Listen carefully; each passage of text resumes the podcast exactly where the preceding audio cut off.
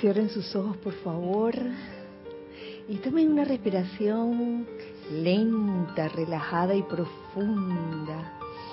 Suelten, suelten toda apariencia de tensión que puedan tener en estos momentos. Suéltenlo, aflójense y déjense llevar por este momento mágico, para que ese momento perdure en sus vidas, en todos los días de su vida. Sigan respirando profunda, lenta y de una manera bien relajada. Y en este momento aflojen toda tensión que pueda haber en su cuerpo físico. Aflojen cabeza, cuello, hombros, brazos, tronco, piernas. Y sigan respirando profunda, lentamente, libremente, sin sentir ninguna obstrucción. Respiren lo más profundo que puedan y llenen sus pulmones con esta esencia de vida, con este santo aliento que nos rodea. Al tiempo que comenzamos a visualizar cómo este aire convertido en luz se distribuye por todo nuestro cuerpo, por todos y cada uno de los órganos, los músculos, los huesos, nuestra piel, nuestro cabello, nuestras uñas, todo, todo, todo nuestro cuerpo se llena y se inunda con esa luz generada al nosotros inhalar conscientemente la esencia prístina de ese aire que respiramos a cada segundo. Ahora centra tu atención en el centro de tu corazón y hazte consciente de que allí parte tu verdadero ser a manifestarse en ti, en tus pensamientos, sentimientos, en tus reacciones y acciones, en tus palabras. Parte de ese centro de tu corazón en donde habita la inmortal llama triple, que es el asiento de tu santo ser crístico. Con esta conciencia te voy a pedir ahora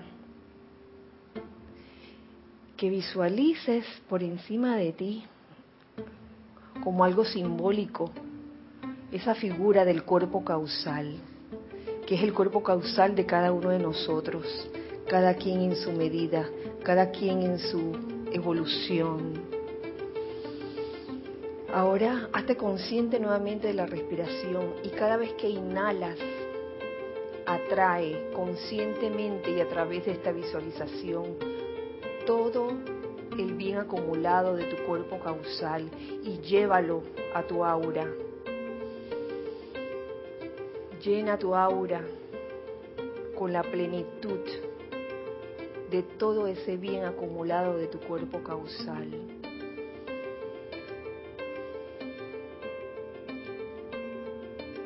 Y permítete a ti mismo o a ti misma hacer una expresión plena,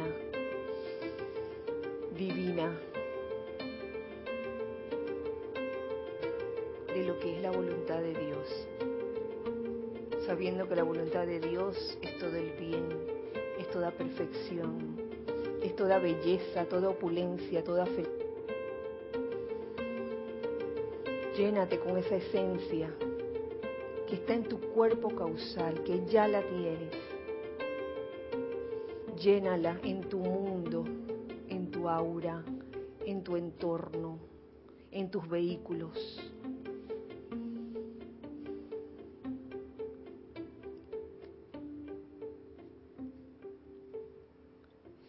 Conciencia les pido que me sigan mentalmente en esta invocación. Amada magna y todopoderosa presencia de Dios, yo soy en todos nosotros.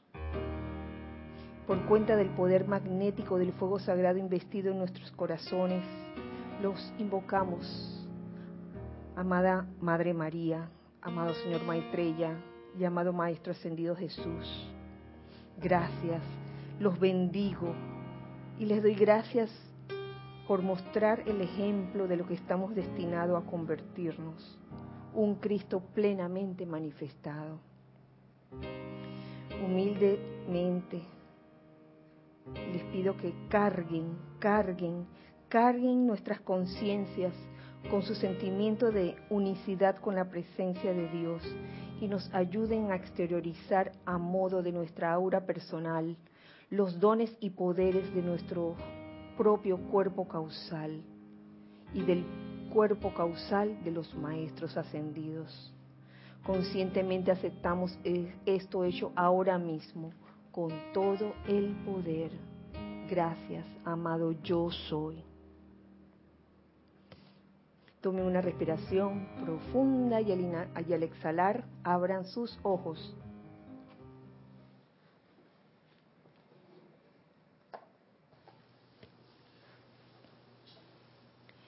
muy feliz y jubiloso miércoles.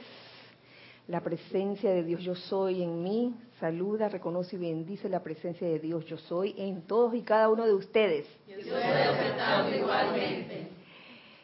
Eh, muy feliz miércoles 4 de julio del año 2018. Para comenzar les doy gracias. Gracias de todo corazón por estar aquí presentes de carne y hueso aquí, pellizcables, hijos del uno. Gracias Giselle, gracias Ana por su servicio amoroso en cabina, chat y cámara. Y gracias a los hijos del uno que están del otro lado, queridos, amados hermanos del alma, que están del otro lado, pero que están igualmente sintonizando este momento, este espacio que se llama Los hijos del uno. Gracias. Eh, pueden hacer comentarios, ya saben, eh, ustedes hijos del uno pueden hacer sus comentarios con respecto a la clase de hoy, igual a los hijos del uno y amigos del alma, hermanos del alma que están del otro lado, hagan sus comentarios eh, por medio del chat de siempre, por Skype, Serapis Bay Radio. Ya saben, mi correo personal es kira arroba com para cualquier consulta. Kira se escribe K y latina R A K I R A arroba serapisbay.com por cualquier consulta. Y les doy gracias también por todos los correos que con consultas que recibo de ustedes. Y también cuando ustedes escriben a, Rayo Blanco en nombre de, de, los hijos del uno, también gracias. Este, hacemos como una repartición de consultas también, este, en la medida que, que van llegando. Em, hoy, digamos que es el primer miércoles del mes de julio, de 31 días, ¿verdad? Sí, un mes largo, es muy especial hoy, este, celebra Estados Unidos su independencia también y bueno, mañana celebra Erika su cumpleaños, así que está, pegadito. no pude evitarlo, no pude evitar soplarlo. Así que los que se sintonizan a la clase de Erika mañana ya saben, Erika tiene clase mañana y mañana es su cumpleaños. Eh, por supuesto que vamos a celebrar ahora, después de la clase. ¿Cuántos pisos son? Ahí. Ahí. Eh. Todavía estoy en el cuarto, todavía estoy en el cuarto. La cuarta década. Oh. Bueno.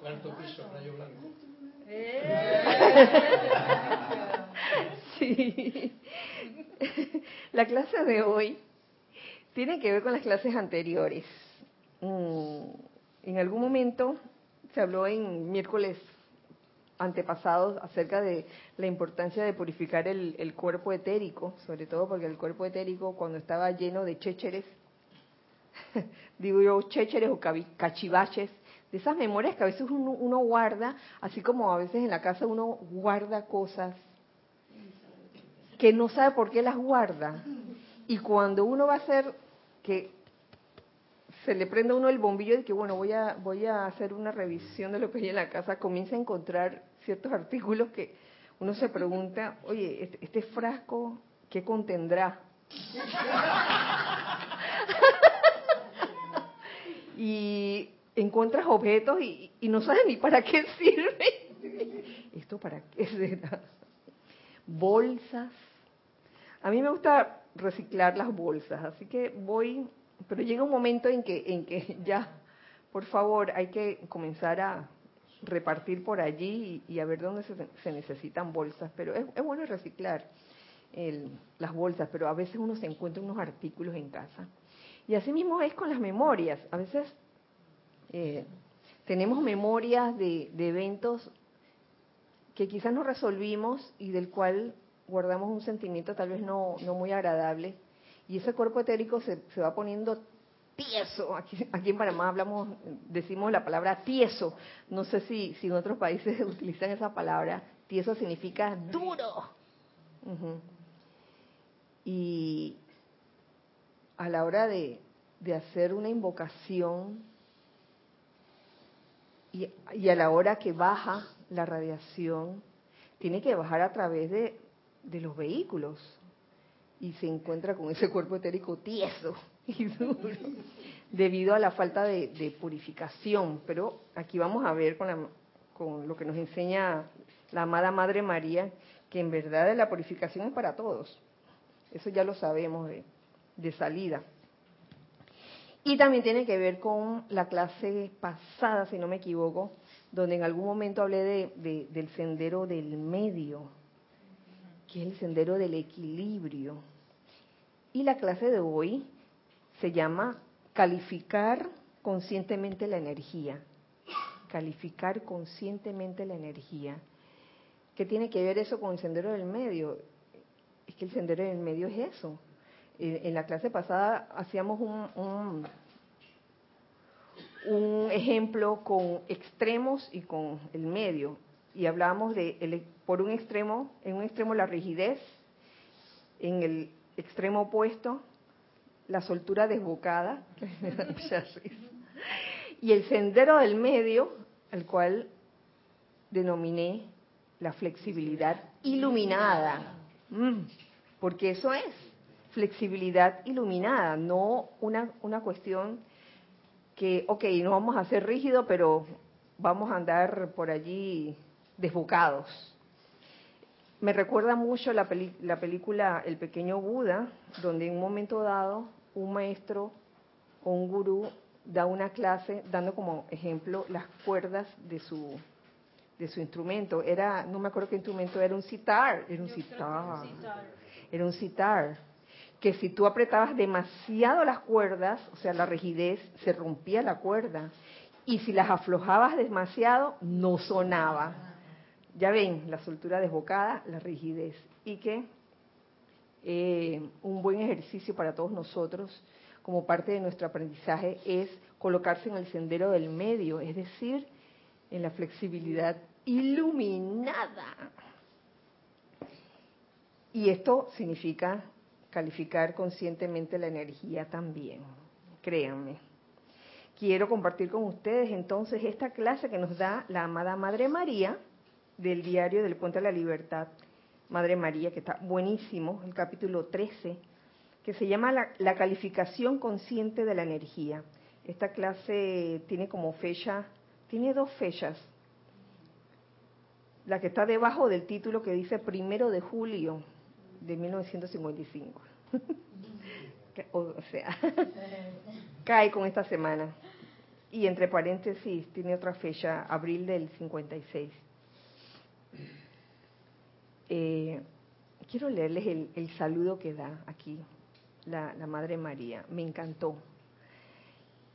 Si siempre, si, bien siempre los, los maestros ascendidos hacen un saludo al principio, quiero compartir con, con ustedes este saludo. Dice así.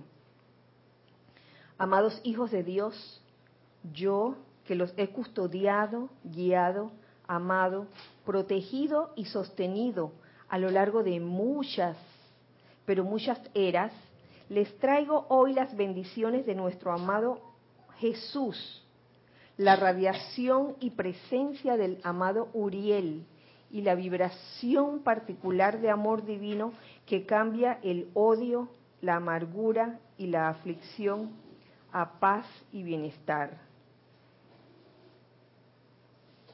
Con un saludo así, es como cuando tú te encuentras con alguien y te dice, ay, Lorna, Dios te bendice.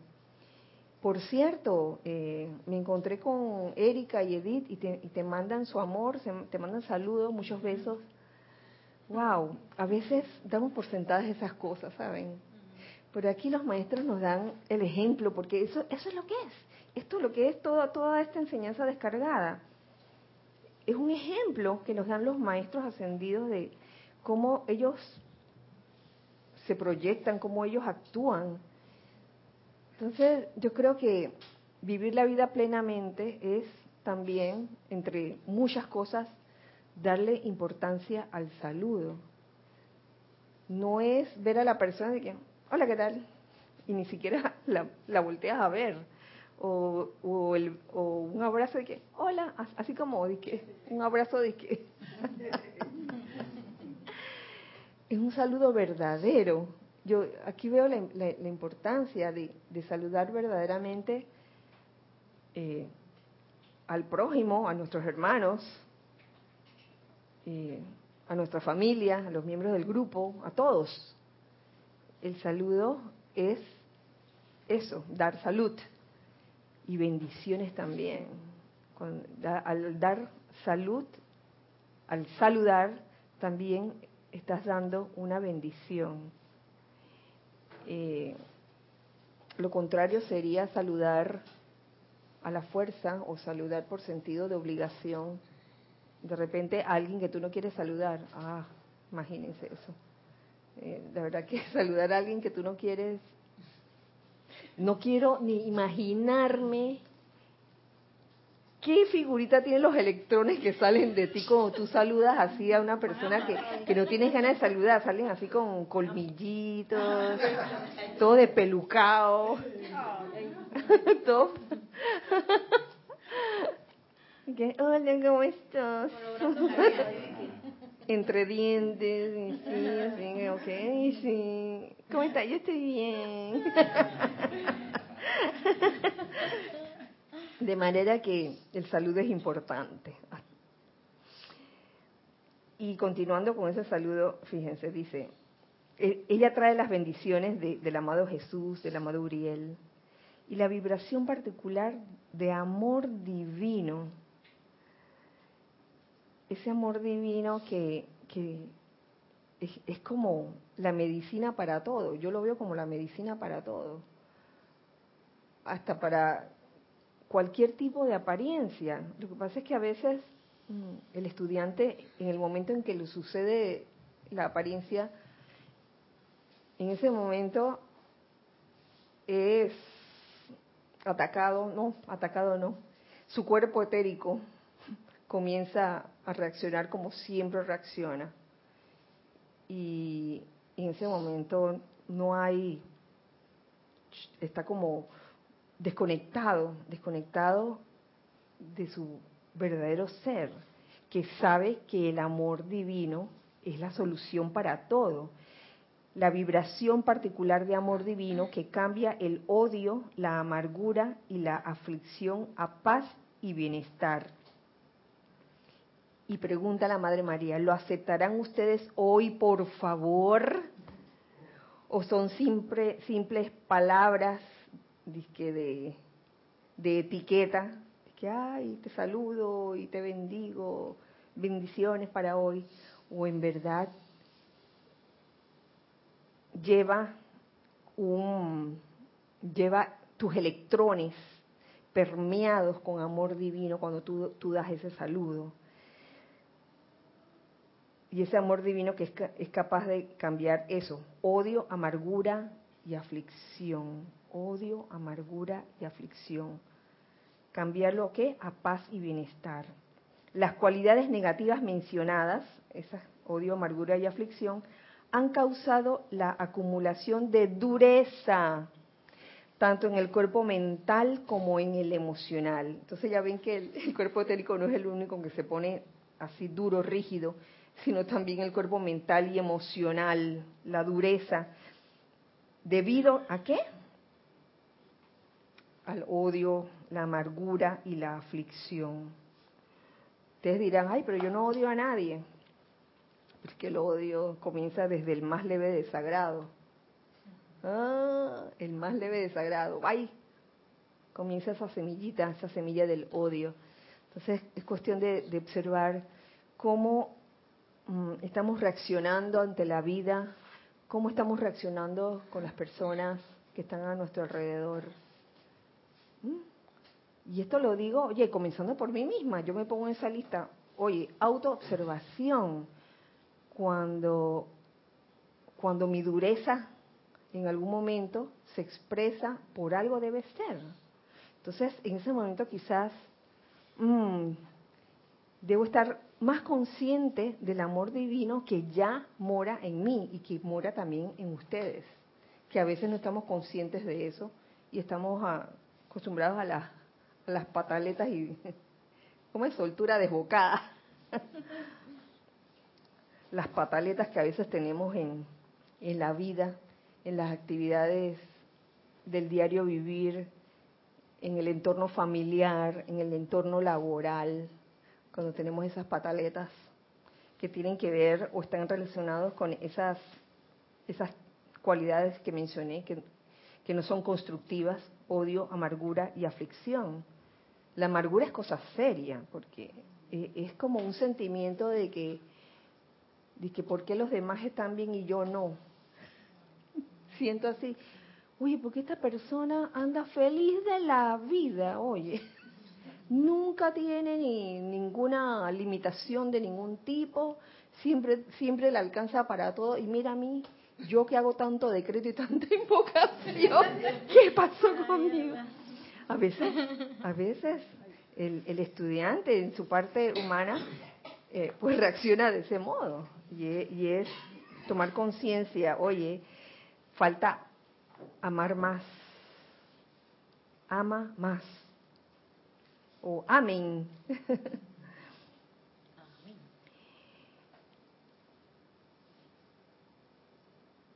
Así como cuando el calor entra a un salón frío, cambia su atmósfera y la hace más placentera elevando la acción vibratoria de esa atmósfera a una de confort.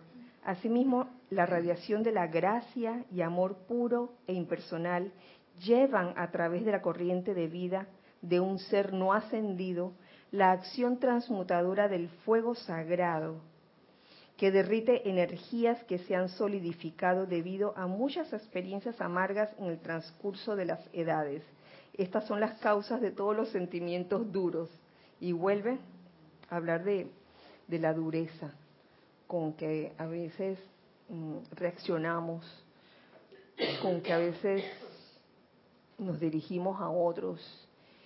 Eh, recuerdo una canción que, no sé si, ¿quiénes, ¿quiénes de ustedes vieron una, una película que en verdad es un musical llamado Hair? Sí, ¿se acuerdan? Ella la ve. ¿Era con Warren Beatty? No, no, no, no, no, no. No me acuerdo cómo se llamaba, pero eso era en los... Eso fue hace bastante tiempo. Pero yo como me gusta esa película. Sí. Sí. Sí, sí. Hair. Y recuerdo que que hay una escena donde uno, porque era de hippies, era de hippies, y uno de los hippies, uno de los hippies había como, se había escapado de su casa, él tenía una esposa y, un, bebé, y él dice, ay, para andar con la libertad, quizás un poco de soltura desbocada, se, se fue de la casa, pues tratando como de huir quizás de una situación.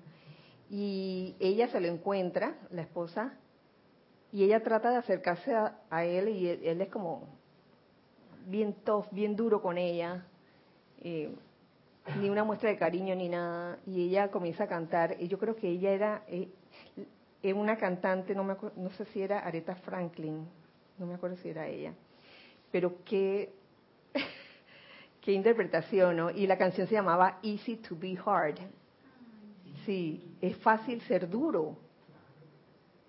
Es fácil hacerse de una coraza, construir una coraza alrededor tuyo y ser duro.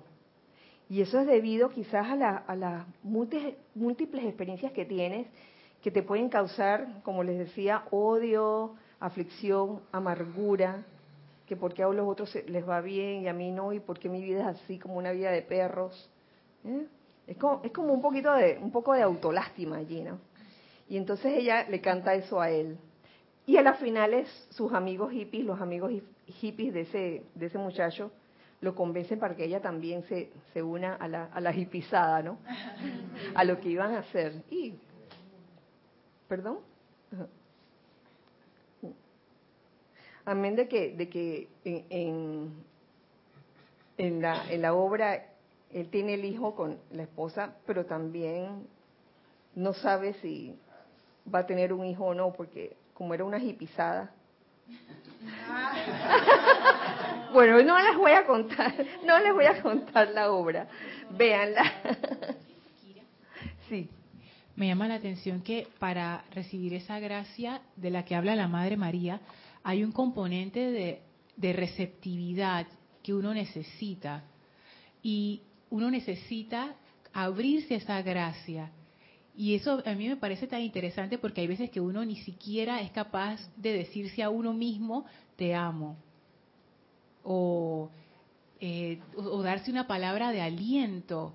Porque uno siempre anda con el palo detrás de uno mismo. Entonces, ¿cómo yo voy a recibir la gracia si yo ni siquiera estoy dispuesta a aceptar? Y ella lo dijo al inicio, lo aceptarán porque ella sabe, ella sabe que porque cuando uno se pone duro, uno deja de aceptar las bendiciones, deja de aceptar el amor, ni de uno mismo ni de otros.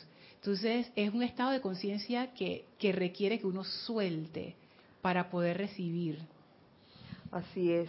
Y tú sabes, ese, ese no estar dispuesto a recibir, sino que tener una coraza, eh, ser duro, ser duro hasta con uno mismo. A veces uno hasta con uno mismo es duro tiene mucho que ver con, esa acción de, perdón, del uso de la llama violeta. Mira que aquí lo, ella lo menciona.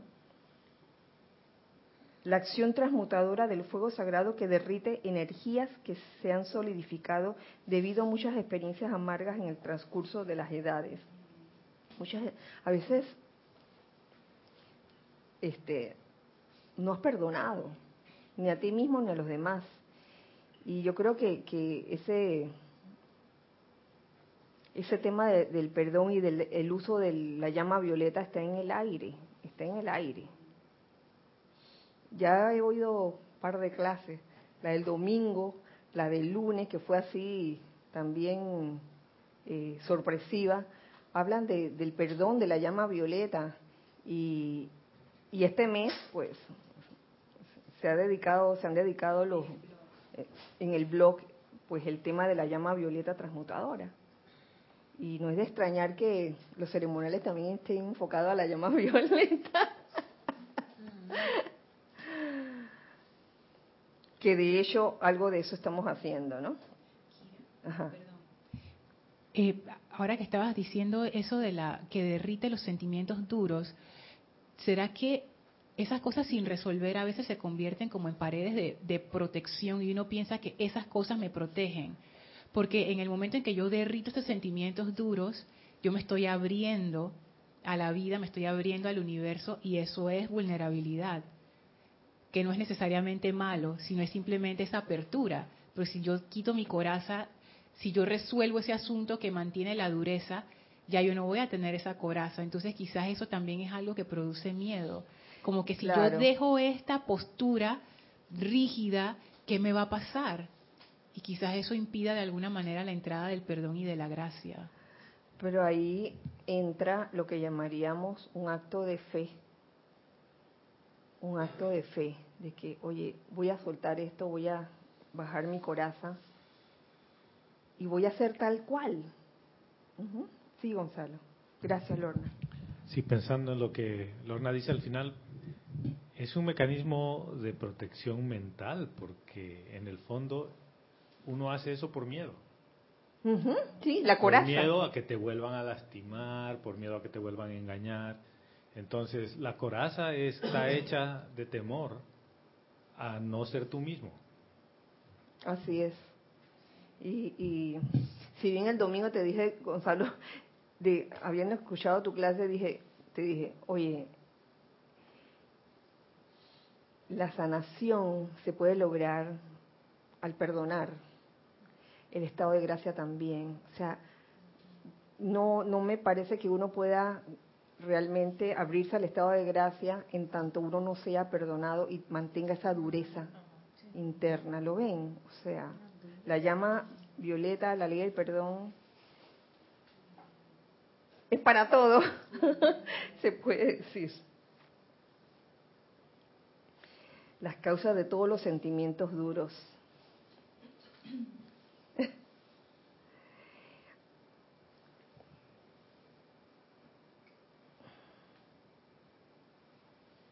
Amados míos, nos cuenta la Madre, Madre María, se me ha pedido que les presente el patrón interno de las actividades de esta semana en su forma más sencilla. Oye, esta semana, de ese mes diría yo.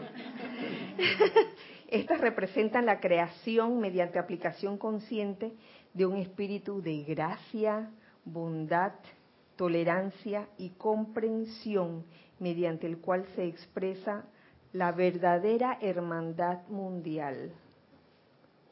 O sea, hablamos de, una hermandad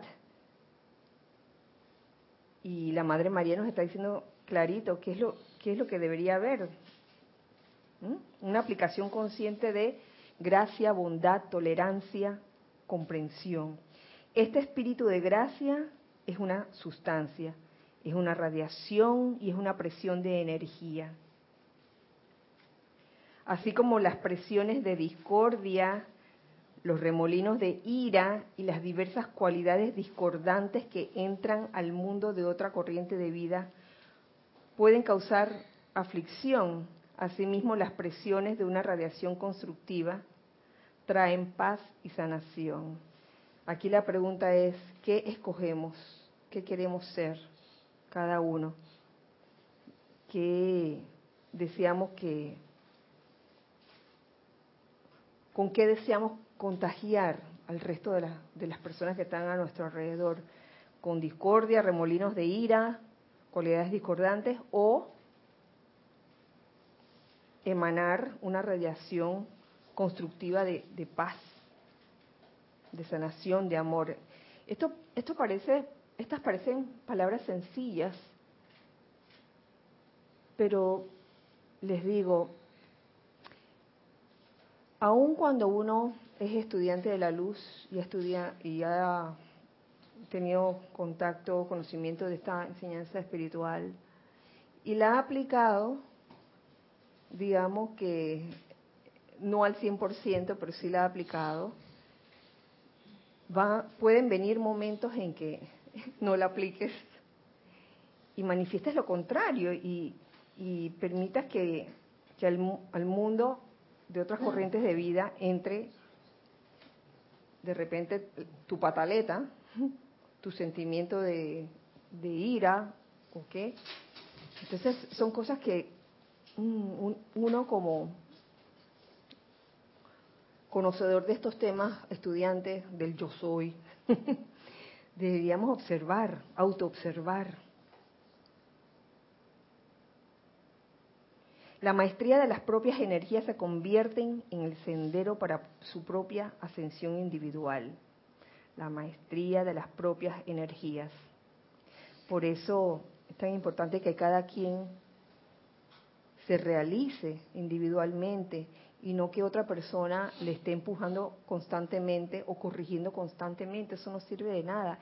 Tal vez es importante en las primeras etapas de ese estudiante, pero debe llegar un momento en que uno como instructor debería soltar, soltar y permitir que esa persona verdaderamente se desarrolle, se desarrolle como ser divino que es. El lograr la maestría de dichas energías es el proceso, ¿ok? Es el proceso al cual se ha hecho referencia en términos de darshan de Oriente. En Oriente se le dice darshan a ese proceso de lograr la maestría. El darshan significa visión de lo divino. Esa fue una definición que encontré, de las que encontré me, pareció la que, que, era la que más encajaba. Eh, como la gracia dentro de la dispensación cristiana, siendo la gracia de entre las definiciones también que encontré dentro de la enseñanza, la capacidad de escuchar al poder de Dios, capacidad de escuchar, esa es la gracia, el poder de Dios, y consciente y positivamente rechazar los poderes del mal. Yo diría que positivamente rechazar lo que no es constructivo. Y esa gracia les permite convertirse en la plenitud de sí mismos. Entonces ya tenemos darshan,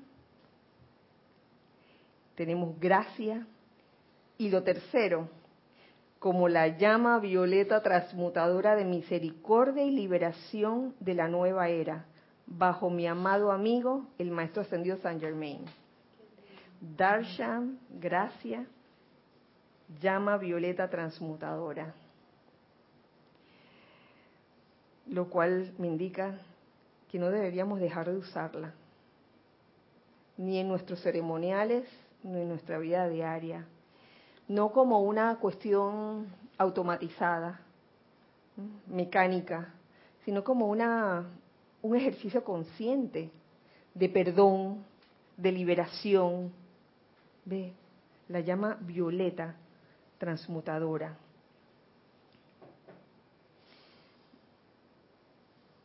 Lo que sigue a continuación también me gusta mucho. Eh, está subtitulada como Escuela Energética dice así.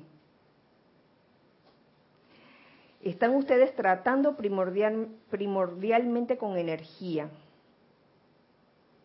De hecho, ustedes son centros de energía, centros vibratorios, enviando al universo aquello que es una bendición a la vida o aquello que contribuye a la zozobra del mundo. ¿Eh?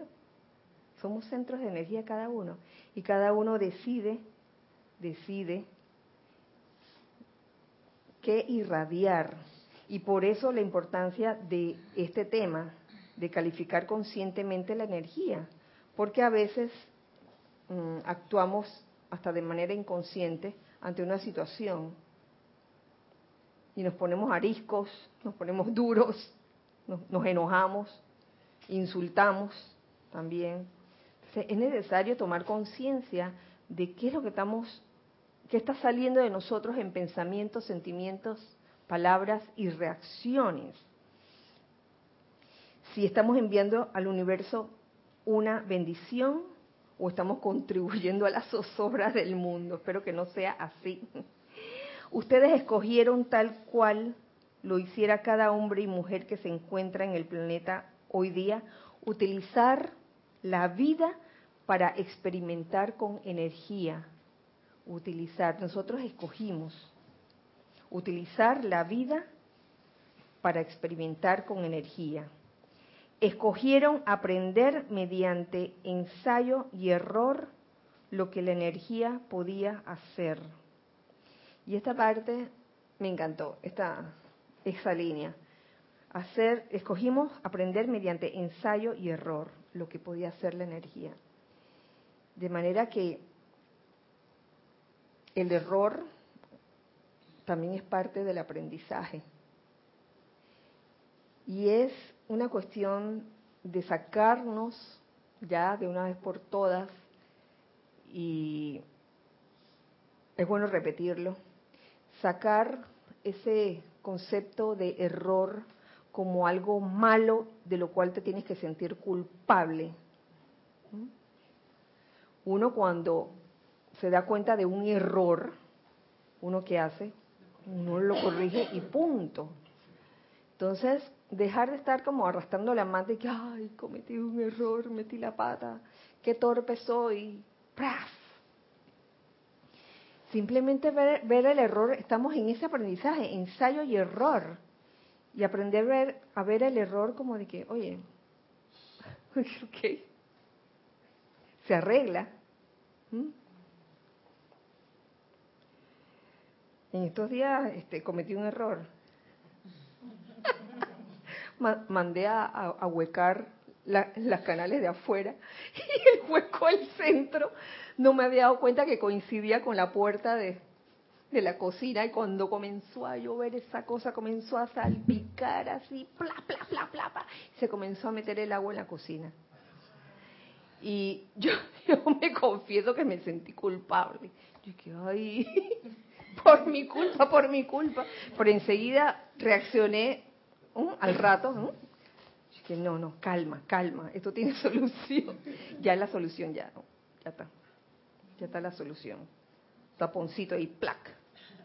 Claro que este eh, se va a tener que cambiar la canaleta porque la canaleta de por sí, yo creo que ya tiene muchos años y ya está.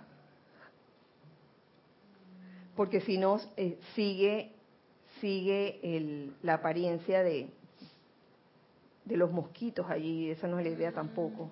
E, ese, esa era la, la, razón por la cual se, se, hicieron esos tres huecos, para porque había agua emposada. Ven. y yo de loca, Pon los huecos allí. bueno.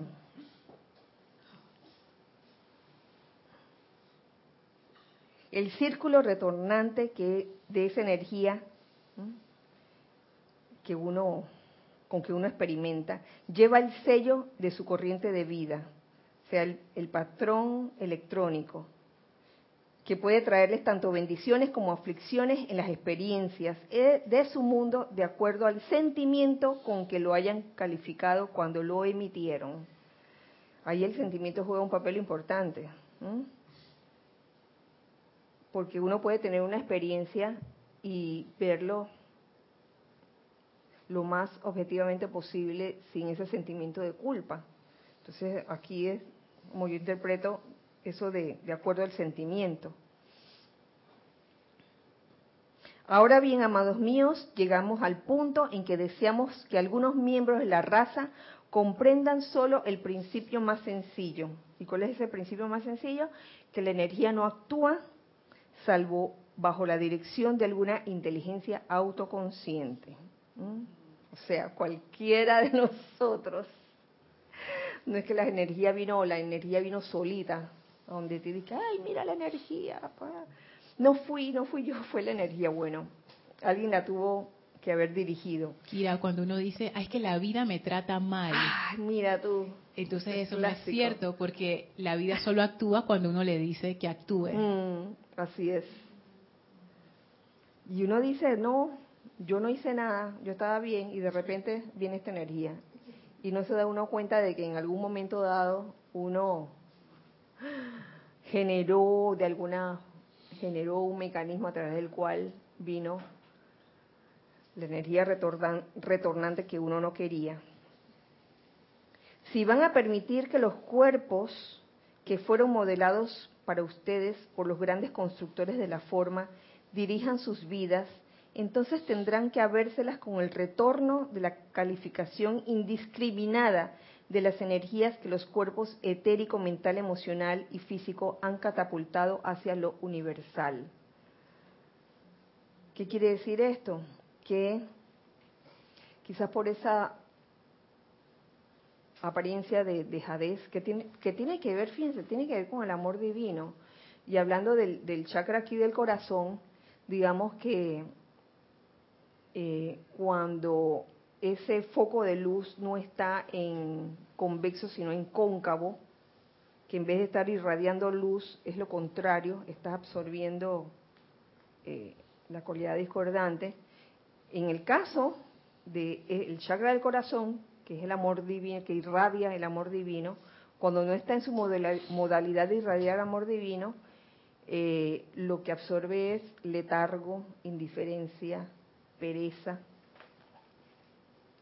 y es lo que me trae a conciencia esto que acabo de leer, de, de que a veces nosotros permitimos que, nuestros, que sean nuestros cuerpos eh, los que dirigen nuestra vida. Y no utilizamos los cuerpos para el uso que es, para recibir toda esa energía de la, del Padre, se puede decir, y así puramente, sin ningún tipo de tinte, eh, irradiarlo hacia afuera.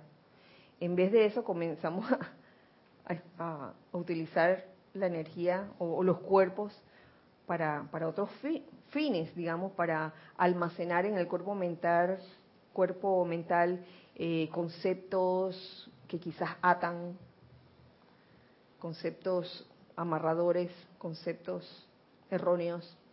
Quizás en el cuerpo emocional comenzamos a abrigar sentimientos que son de la intolerancia para abajo, de la intolerancia para abajo. Juicio, crítica, condenación y todo eso, ¿no? Usamos el cuerpo para lo que no es. Eso equivale, y aquí, aquí, espérate, aquí, yo voy a darle, ajá, yo, se me había ocurrido un ejemplo tú compras un cuchillo para cortar vegetales, un cuchillo de cocina, que es para cortar vegetales, y lo tienes en la cocina. Y de repente viene, vienes y agarras ese cuchillo para cortar vegetales y dije, ay, tengo que cortar una varilla de metal aquí. Por favor. ¿Qué le va a pasar a ese cuchillo de cortar vegetales? Se va a dañar.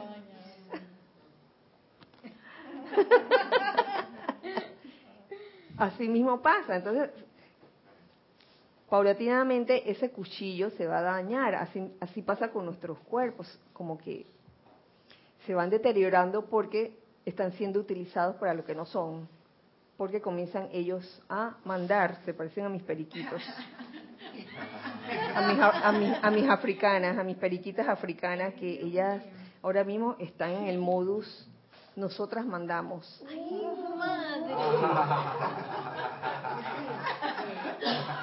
Y tienen una inteligencia muy especial de ellos, de, ellas, porque hoy se desaparecieron así, de, de repente se desaparecieron de mi vista y yo estaba con ellas en la sala.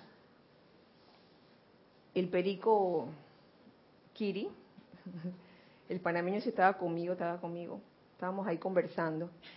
Y ella estaba enfrente mío donde está el televisor y había una canasta y yo estaba escuchando el ruido de cuando están picoteando la canasta y están destrozándola. Y de repente dejé, de escuchar el ruido. Y, de repente miro ahí y no las veo.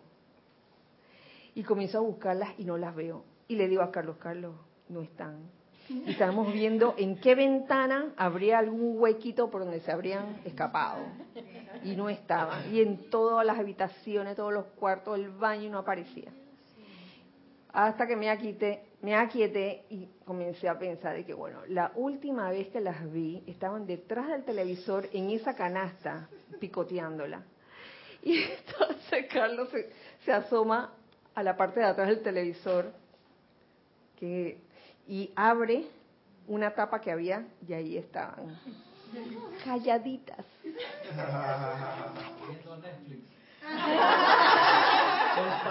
Yo no quiero saber, yo no quiero saber qué hubiera pasado si yo hubiera encendido el televisor con ellas ahí adentro.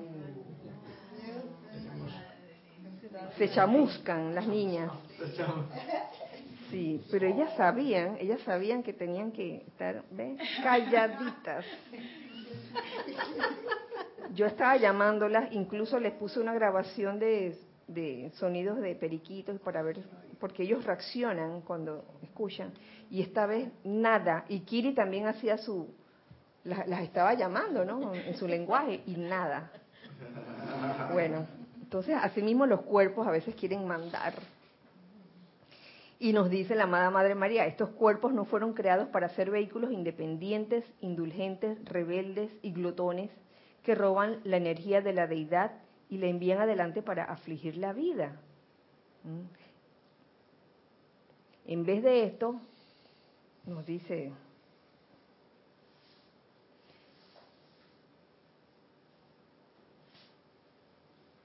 deberíamos tener la dignidad, autoridad y poder para dirigir esa energía de vuelta a la gloriosa llama triple de Dios dentro de su corazón. Los vehículos fueron, fueron modelados como instrumentos a través de los cuales ustedes pudieran crear como el mismo Altísimo crea, a través de los cuales pudieran verter dentro de los ámbitos mental, emocional, etérico y físico la perfección de su propia presencia yo soy. Entonces más adelante habla de la, amada Madre María del, del lugar secreto, el centro, el centro en sus corazones.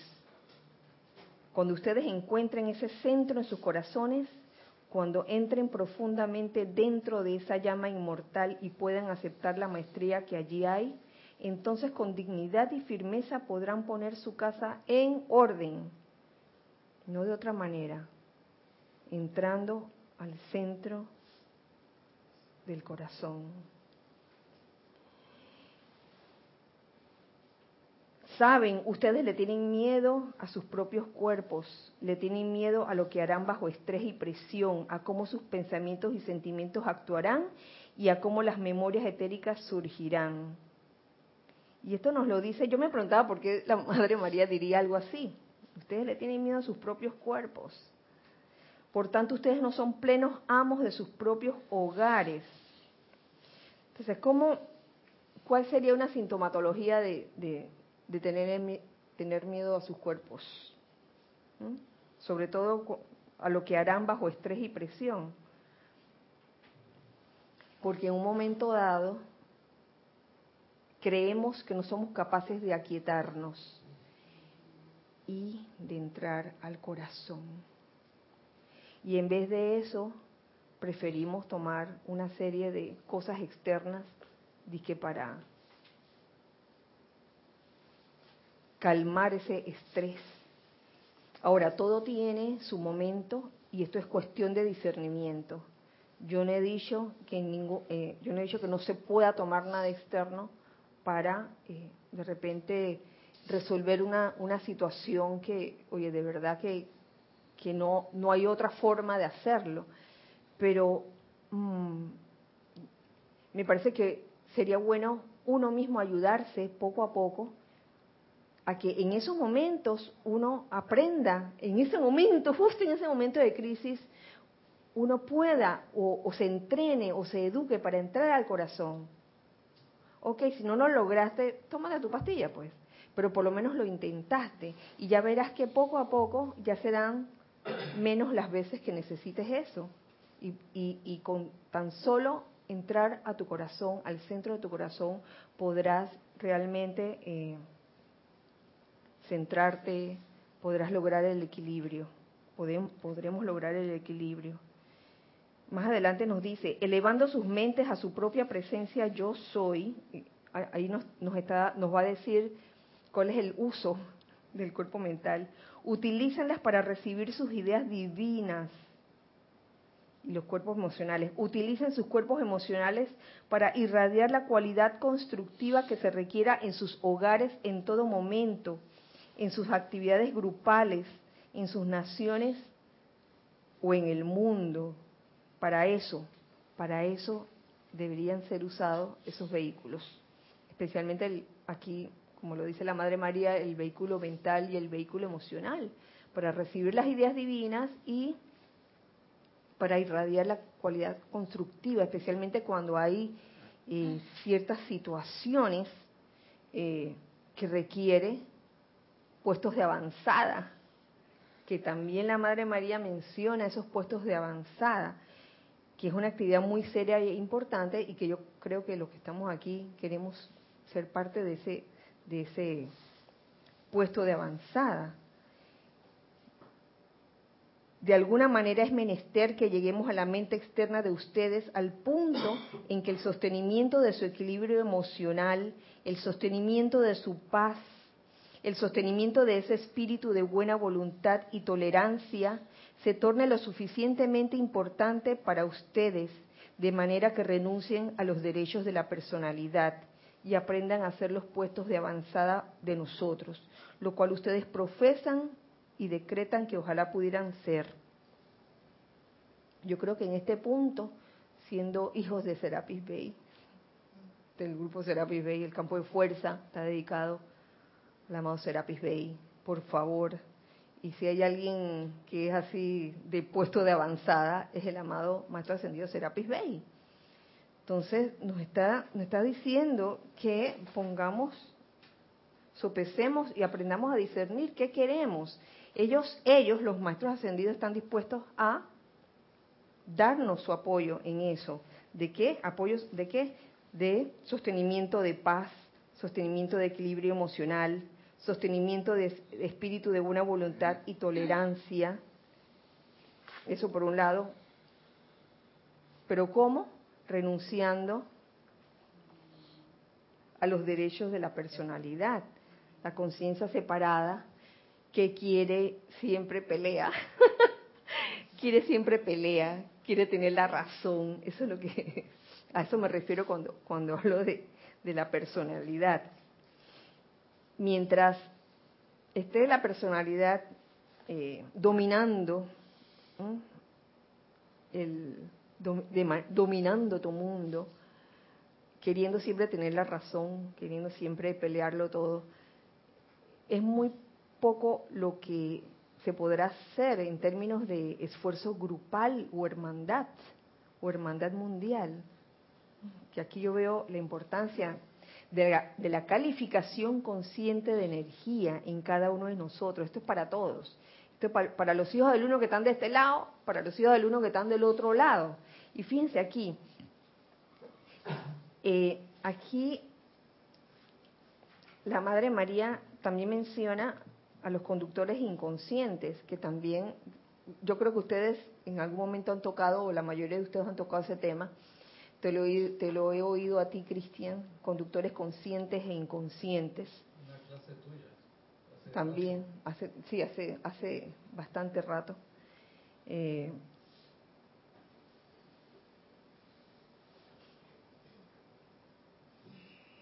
y de todo este párrafo, la última línea, o las dos últimas líneas, me parece a mí que es como el, el resumen de eso de, de, la diferencia entre un conductor consciente y un conductor inconsciente. No es que el conductor inconsciente sea malo, de que va manejando por ahí inconscientemente, na, na, na.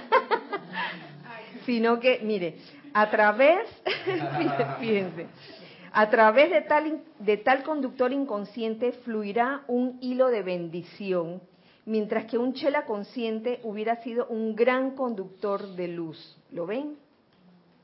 Entonces, es ahí la importancia de convertirnos en conductores conscientes.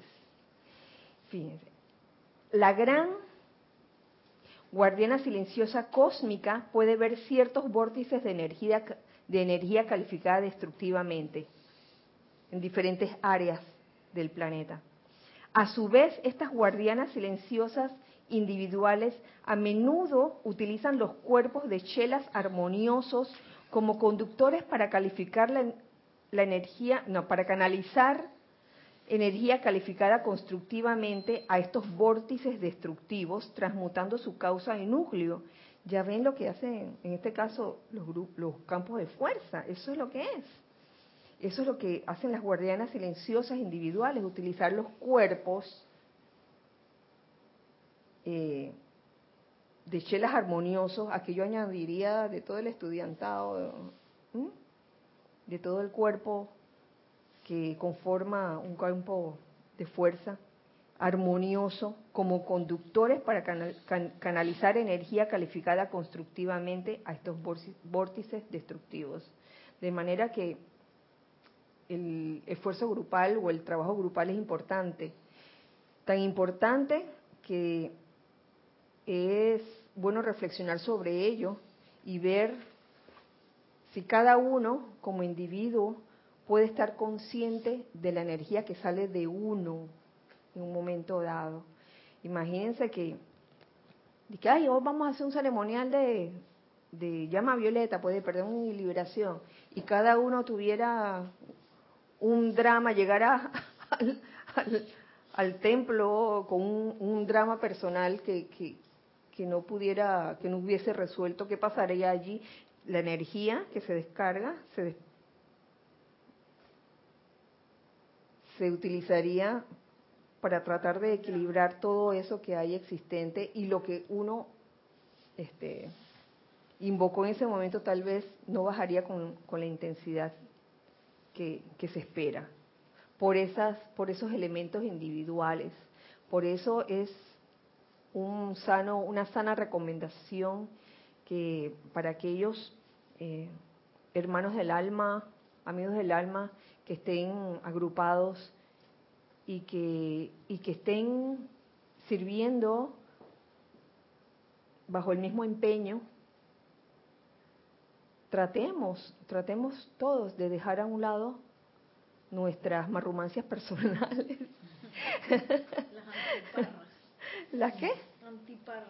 Las antiparras personales que pueden surgir, yo entiendo que pueden surgir en un momento dado, pero en ese momento es como hora de madurar y, y, y decidir y discernir qué es lo que quiero, tener la razón y seguir enojado, enojada, o quiero en verdad servir, servir eficientemente a la causa. Y para eso es necesario purificar y transmutar cualquier energía de uno que no sea constructiva, ya sea de odio, aflicción, como lo mencioné al principio, odio, amargura, aflicción y cualquiera de esas cualidades que no son constructivas. Ya para terminar, quiero terminar con esto. La gloria del cuerpo causal, que es por eso que al principio de, de la clase la visualización se dirigió pues al cuerpo causal de cada uno y me recordaba a la, lámina de la presencia, en donde eh, el cuerpo causal es idéntica copia, nuestra aura es idéntica copia del cuerpo causal. Dice, recuerden mis palabras, la Madre María, hagan menos si es necesario, esto me gusta, hagan menos si es necesario pero sostengan su estado de gracia, sostengan su armonía, sostengan la paz, sostengan esos sentimientos de amor y tolerancia, de manera que puedan estar listos cuando se les necesite para servir. ¿Qué quiere, qué quiere decir? ¿Qué quieren decir estas palabras? ¿Mm? Desde hagan menos si es necesario, pero sostengan, sostengan todos esos sentimientos de armonía, de paz, de amor, de tolerancia, el estado de gracia. Eso, eso es más importante que hacer un montón de cosas. Como dice el dicho, el que mucho abarca, poco aprieta. Y es que el que mucho qué aprieta. abarca, poco aprieta. el que mucho abarca poco aprieta. Y es que a veces uno se deja ayer por un entusiasmo desmedido y se va al extremo y quiere hacer un montón de cosas al mismo tiempo. Y por querer hacer ese montón de cosas al mismo tiempo, en un momento dado pierdes la armonía, pierdes la paz, pierdes el estado de gracia. ¿Y de qué sirvió? Anda uno todo estresado por ahí. Ajá, exactamente. Entonces, lo ideal es equilibrar, ¿ok? De todo ese montón de cosas que quiero hacer, escojo las, en prioridad las más importantes. Ay, todas son importantes. Ok, ok, dentro de todas las importantes, en orden, dentro de todas las importantes, las más, más importantes. Y quizás eh, hacer menos cosas, pero sí sostener eh, la paz, la armonía, tolerancia, amor, estado de gracia. Sí, Nelson. Yo lo veo como en la situación que a veces, por estar en ese estado de, de querer hacer, hacer, hacer, como que uno llega a querer tratar de controlarlo todo, pero a la manera humana. Sí. Y, y ahí no, y ahí es donde viene el estrés. Entonces uno no, no deja que las cosas fluyan previa invocación a que los poderes de la presencia actúen como debe ser. Y entonces viene, viene eso, uno se le olvida, empieza a actuar, como dice la madre madre, como decías ahí en la clase, que los vehículos empiezan a controlar, Sí, creyendo uno que haciendo bien está actuando de una manera correcta. Y bueno, no estoy hablando de error ni, ni no error, sino como que no estoy, estoy poniendo la carreta delante de los bueyes. Y ahí es donde viene el estrés. Ahí es donde viene. Cuando es, debería ser una, ser una alarma eso para uno. Acá, ¿qué está pasando aquí? ¿Por qué estoy como loco? Porque es- siento desesperación en esto que estoy haciendo que supuestamente lo estoy haciendo para bien. Entonces, ¿a, qué estoy, ¿a quién estoy sirviendo en verdad? Ahí es que siento que está el- el tema, ¿no? Que uno puede tomar eso para, como una alarma para decir, ven acá, y retomar el, el- orden nuevamente. Pon- Claro, gracias, gracias Nelson. Salomé. Yo me pregunto si la, la causa de, de que nuestros cuerpos o mis cuerpos eh, me gobiernen y, y no haga lo, lo que en realidad tengo que hacer, cumplir mi plan divino y manifestar a través de mis cuerpos la presencia de Dios yo soy en mí, ¿será el miedo? ¿Será la causa de todo el miedo? Y los otros son calificativos nada más. Miedo y por eso tenemos ego y el y, y por esa razón tantos errores. Es Miedo a, que- a- a tantas cosas, ¿no? Yo diría que es una combi- combinación de factores, entre ellas la- todas las experiencias que hemos tenido, que nos han causado diferentes mm, ajá, cicatrices. Oye, esa es buena. Nos han dejado cicatrices y entonces de repente nuestros cuerpos inferiores se tornan como no no quiero saber más nada de esto no quiero no quiero no quiero intentarlo de nuevo puede puede deberse a eso ¿m? Eh, de, de alguna forma yo, yo no digo pueden haber varias razones no solo el miedo por el por el cual los cuerpos los cuerpos inferiores se quieren tornar los amos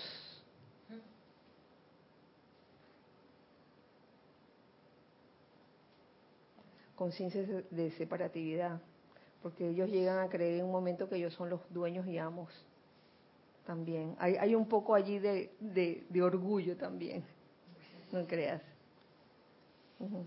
Kira, cuando estabas hablando acerca de priorizar las cosas, me puse a pensar que eso es un buen ejemplo de lo que decía la Madre María de asumir esa maestría sobre la propia energía de uno. Porque entonces a uno le empiezan a llegar cosas y uno las empieza a aceptar y las empieza a hacer, hacer, hacer. Y, y uno se va con esa inercia y nunca se pone a cuestionar yo por qué estoy haciendo esto, qué orden lleva esto, qué es lo importante, qué es lo segundo importante. O sea, no tomo control de mi energía. Entonces, claro, al yo no poner orden, lo que pasa es que el mundo a mi alrededor es el que impone su orden en mí. Entonces ahí yo me pregunto, ay, pero ¿por qué estoy tan estresada? ¿Por qué estoy tan ocupada? ¿Por qué me siento así? Pero es que yo no he asumido el control de mi propia energía. O sea, yo ni siquiera sé cuáles son las prioridades en mi vida. Entonces, ¿qué, qué, qué esperanza hay ahí? Claro, Eh, es como...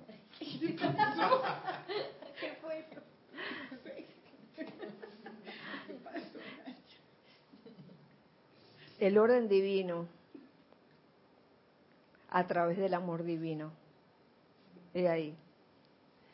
Porque el orden divino sin amor divino sería, wow, lo veo allí como quizás un, un auto un, un autocastigo sin un autosometimiento de, de uno mismo por eso es que en, en los decretos aparece eh, en especial uno del que tiene que ver con la llama de la ascensión donde se invoca el orden divino a través del amor divino lo tiene clarito allí yo creo que eso es lo que es necesario para, para tener ese orden en, en la vida de uno Ajá. Es lo que la Madre María decía, que uno tenía que ir al corazón y de allí hacer poner en el orden. Ujú. Pero mientras no vayas realmente al corazón, seguirás con un desorden, con tus cuerpos haciendo lo, que le da la gana a cada uno. De que, ay, estoy cansado y no voy a hacer nada. Ay, ay, que a, esta actividad, ay, no, qué pereza. Eh, ¿Quién estaba primero? Nelson, Nelson y después Salomé o ok. Es que, es que ese mismo ir al corazón es lo que le da a uno la conciencia de que uno es el comandante de esos cuatro vehículos.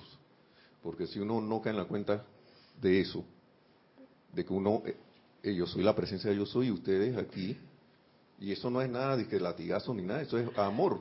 Ven acá, silencio, cuerpo mental, aquíétate, cuerpo emocional para dónde tú vas, quédate tranquilo. Pero, ajá. Pero, pero Sí. o sea, que- sabiendo quién yo soy, o sea, sintiendo, pensando y sintiendo eso, sintiendo que yo, quién yo soy, porque si no, si lo hago desde el modo de la personalidad, voy a estar, ya cállate, hey, y, y, ¿y qué pasó? No vas a ningún lado, te quedas aquí. Gracias, Nelson. A cualquier lado, mejor dicho, vas. Gracias, Nelson. ¿Y sabes una cosa? Tienes que haber pasado por esa vivencia de ensayo y error. Porque no nos vamos a mentir a nosotros mismos ni a los demás. Es que "Ay, yo siempre entro en mi corazón en todas mis decisiones. Tiene que haber, tiene, te- tiene, tenemos que haber pasado por experiencias donde no entramos al corazón para ver qué se siente. Ajá. Obviamente, obviamente pasamos por experiencias donde fue uno de nuestros cuerpos, ya sea el mental o el emocional o el etérico, el que mandó en ese momento. Y experimentar las consecuencias de que, ah, y experimentar también, oye, ¿qué pasa cuando entro al corazón, cuando verdaderamente me aquieto? Hagan la prueba, pero cada uno la tiene que hacer. Uno no se lo puede decir a otro, mira, esto entra al corazón nada más y la persona nunca ha experimentado. Ay, Salomé y de... Ajá. Sí, gracias. Gracias, Kira. El, eh, me resuena mucho el trata, trata, trata del maestro ascendido Serapis Bey, porque no hay nadie que sea exitoso en el mundo de la forma sin haberse equivocado múltiples Por veces. favor. ¿Dónde empieza el sufrimiento? Cuando dejaste de tratar. Eh, ahí empieza el sufrimiento porque te lamentas la mala suerte y la, y la vida es mala contigo. Entonces, el trata, trata, trata es, oye, vas a cometer muchos errores. ¿Y cuál Sí. es el problema con eso? Eventualmente vas a entrar al corazón. Y cuando entres al corazón es el éxito, ¿no? Claro, pero ¿sabes qué es glorioso? Es glorioso que cada uno pueda decir, yo pasé por ambas. No de que yo nada más entré al corazón, yo nunca, nunca dejé que mi cuerpo me mandara. ¡Ay! Por favor. Espérate que la nariz, la nariz te está creciendo, espérate, espérate. Salomé. Gracias. Gracias, Gonzalo, gracias, Nelson. A lo mejor voy a decir un disparate, pero Dilo, dilo, dilo. entrar al corazón también es como escapar. O sea, lo ideal sería estar constantemente en esa alerta, eh, meditación activa, y, y no estar en, en dos bandos siempre. Depende, depende de lo que tú entiendas como entrar al lo que tú Por entiendas. ejemplo, estar consciente Ajá. de que la luz está en mi corazón y yo soy, y en cada paso del camino de cada día estar en esa alerta. Porque siempre, yo lo digo por mí, hay una dualidad. Mis cuerpos muchas veces me están mandando.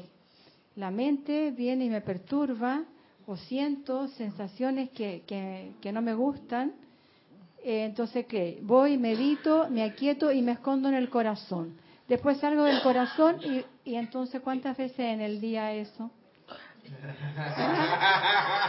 Pero es que uno Lo ideal sería no. estar constantemente, constantemente tan despierto para que uno siempre esté alerta y, y no, y no le esté mandando a ningún cuerpo. Ok, ok. Primero que todo,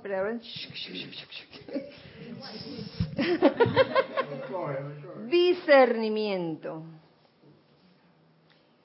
El discernimiento viene del corazón. Por un lado. Uno no entra al corazón para escapar. Uno entra al corazón porque allí es donde está tu verdadero ser. Y puede que tengas elementos mentales para tomar decisiones, pero el discernimiento, que es como la, la ya, el, el, proceso final de, de, algo que tú tienes que, que decidir, lo tiene el corazón. ¿Ves? Es como un conjunto de, de, elementos, pero que el corazón juega un papel importante. Lo que pasa es que podemos confundir el entrar al corazón quizás con algún ejercicio, de esos ejercicios que, que sí se hacen para escapar de... Se me ocurre, ¿no? Se me ocurre que puede ser eso, pero uno no entra al corazón para escapar. Y se me ocurre, ¿puedes esconderte? ¿Puedes correr? pero no puedes escapar. Entonces, ¿qué, ¿qué ocurre? Y lo que dices es completamente claro. Uno no entra al corazón para escapar. En realidad es donde te sientes presente, entras a reconocer quién eres. ¿no? Y quizás si uno está escapando de la vida, la pregunta sería, ¿por qué estoy escapando? O sea, ¿a qué le tengo miedo? ¿Por qué estoy corriendo? ¿Qué, qué es lo que tengo miedo que me alcance? Y ese ruido que a veces dice Salomé, mental, emocional, lo que fuere, es estoy escapando por algo, estoy corriendo y tratando de esconderme de la vida. O sea que quizás ni siquiera he llegado a entrar al corazón propiamente dicho. Fíjate que se, me vienen a la mente. Irina dijo eso. ¿A qué corazón? ¿A qué corazón? se me viene a la mente, se me vienen a la mente algunas, algunas visualizaciones donde que te llevan de que a un lugar bien bonito, con pajaritos y con cascaditas. Y e, eso no es el corazón. Usualmente eh, los ejercicios de, entrar al corazón no hay de que hay que ahora imagínate estas paredes de color tal con estas plantas, no, no hay nada, porque digamos que quieres escapar de una situación, ay, entonces qué bonito. Lo he visto y lo he visto en, en YouTube y yo a veces lo pongo porque está bonito. Eh, que música, música que de la naturaleza y no sé qué, no sé qué, y lo he visto y, y ponen que un paisaje, una cascada, eso no es entrar al corazón, pero no es malo. ¿Me, que te, o sea, no, no, no, no, no nos autoengañemos. Entrar al corazón es entrar al corazón, sobre todo cuando vas a discernir, ¿verdad, Ana Julia? Cuando vas a discernir. Pero cuando quieres escapar, oye, tú mira tu pajarito y tu cosa, ¿no?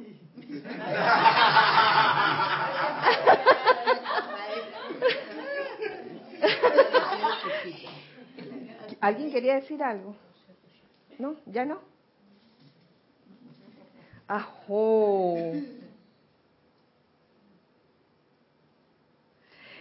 Voy a leer este, este último párrafo que tiene que ver con, con el principio, que tiene que ver con el cuerpo causal. Dice, ahora bien, ¿por qué dejar que la gloria de ese cuerpo causal opere únicamente en los ámbitos internos, mientras que ustedes están sujetos a limitaciones, mientras que están experimentando envejecimiento, enfermedad y aflicción acá abajo?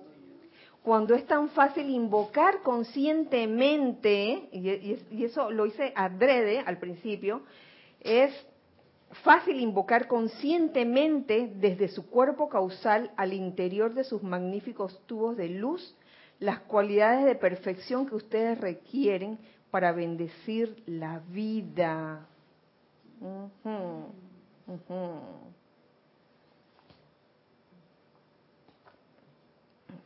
bajar del cuerpo causal a tu aura, todas, todas esas cualidades que requerimos para bendecir la vida. Cuando, cuando dominen ese arte la Madre María lo, lo llama arte, cuando su aura le resulte tan cómoda a otros, y, esta me gusta, cuando su aura le resulte tan cómoda a otros, que tú llegues y, y la gente se sienta feliz por verte, de que, ay, qué bueno que estás aquí. Cuando dicha aura conduzca instantáneamente poder sanador, cuando puedan darle a la humanidad lo que ella anda buscando, ustedes necesitarán la fortaleza para pararse firmes y continuar vertiendo sus regalos a la vida sin ser avasallados por las energías codiciosas y temerosas de quienes acudirán a ustedes por ayuda. O sea, e, esa es la tenacidad de los puestos de avanzada. Esto no es de que piña. Esto es en serio. Construyan hoy, amigos míos, construyan hoy. Aquellos de ustedes que sean directores de grupo, eh, utilicen esta actividad en su trabajo de, de clase, utilícenla. Doquiera que tengan un grupo de estudiantes armoniosos, no habrá límites a las actividades que podrán descargarse desde la gran hermandad blanca para beneficiar la tierra al hacer ustedes el llamado. Y me da risa cómo lo pone la, me hace gracia cómo lo pone la, la Madre María, como un, doquiera que tengan un grupo de estudiantes armoniosos. Esto es un llamado a la armonía del grupo. No importa qué cosas de la personalidad surjan en ese momento, qué situaciones, estén conscientes de eso y traten de echarlas a un lado y enfóquense en su objetivo primordial como grupo, como empeño grupal. Antes de comenzar los servicios de su grupo, en silencio hagan el llamado a través de la energía del salón a las llamas de pureza, paz, comprensión y confort y entonces podrán lograr con mayor facilidad lo que debería hacerse. Esta es una recomendación de la amada Madre María. Y con esto terminamos pues el, tema de hoy acerca de, de calificar conscientemente la energía y su importancia. Si no tenemos más nada, gracias a todos los que han participado, gracias por presenciar y escuchar esta clase que la amada y todopoderosa presencia, yo soy la amada Madre María, el amado Maestro Ascendido Jesús, el amado Señor Maestrella, viertan su radiación, su bendición sobre todos ustedes, sobre todos nosotros, permitiendo que ese santo ser crístico en cada uno aflore y se exprese plenamente aquí en el mundo de la forma. Que así sea y así es. Recuerden siempre que somos uno para todos y todos para uno. Gracias, Dios les bendice.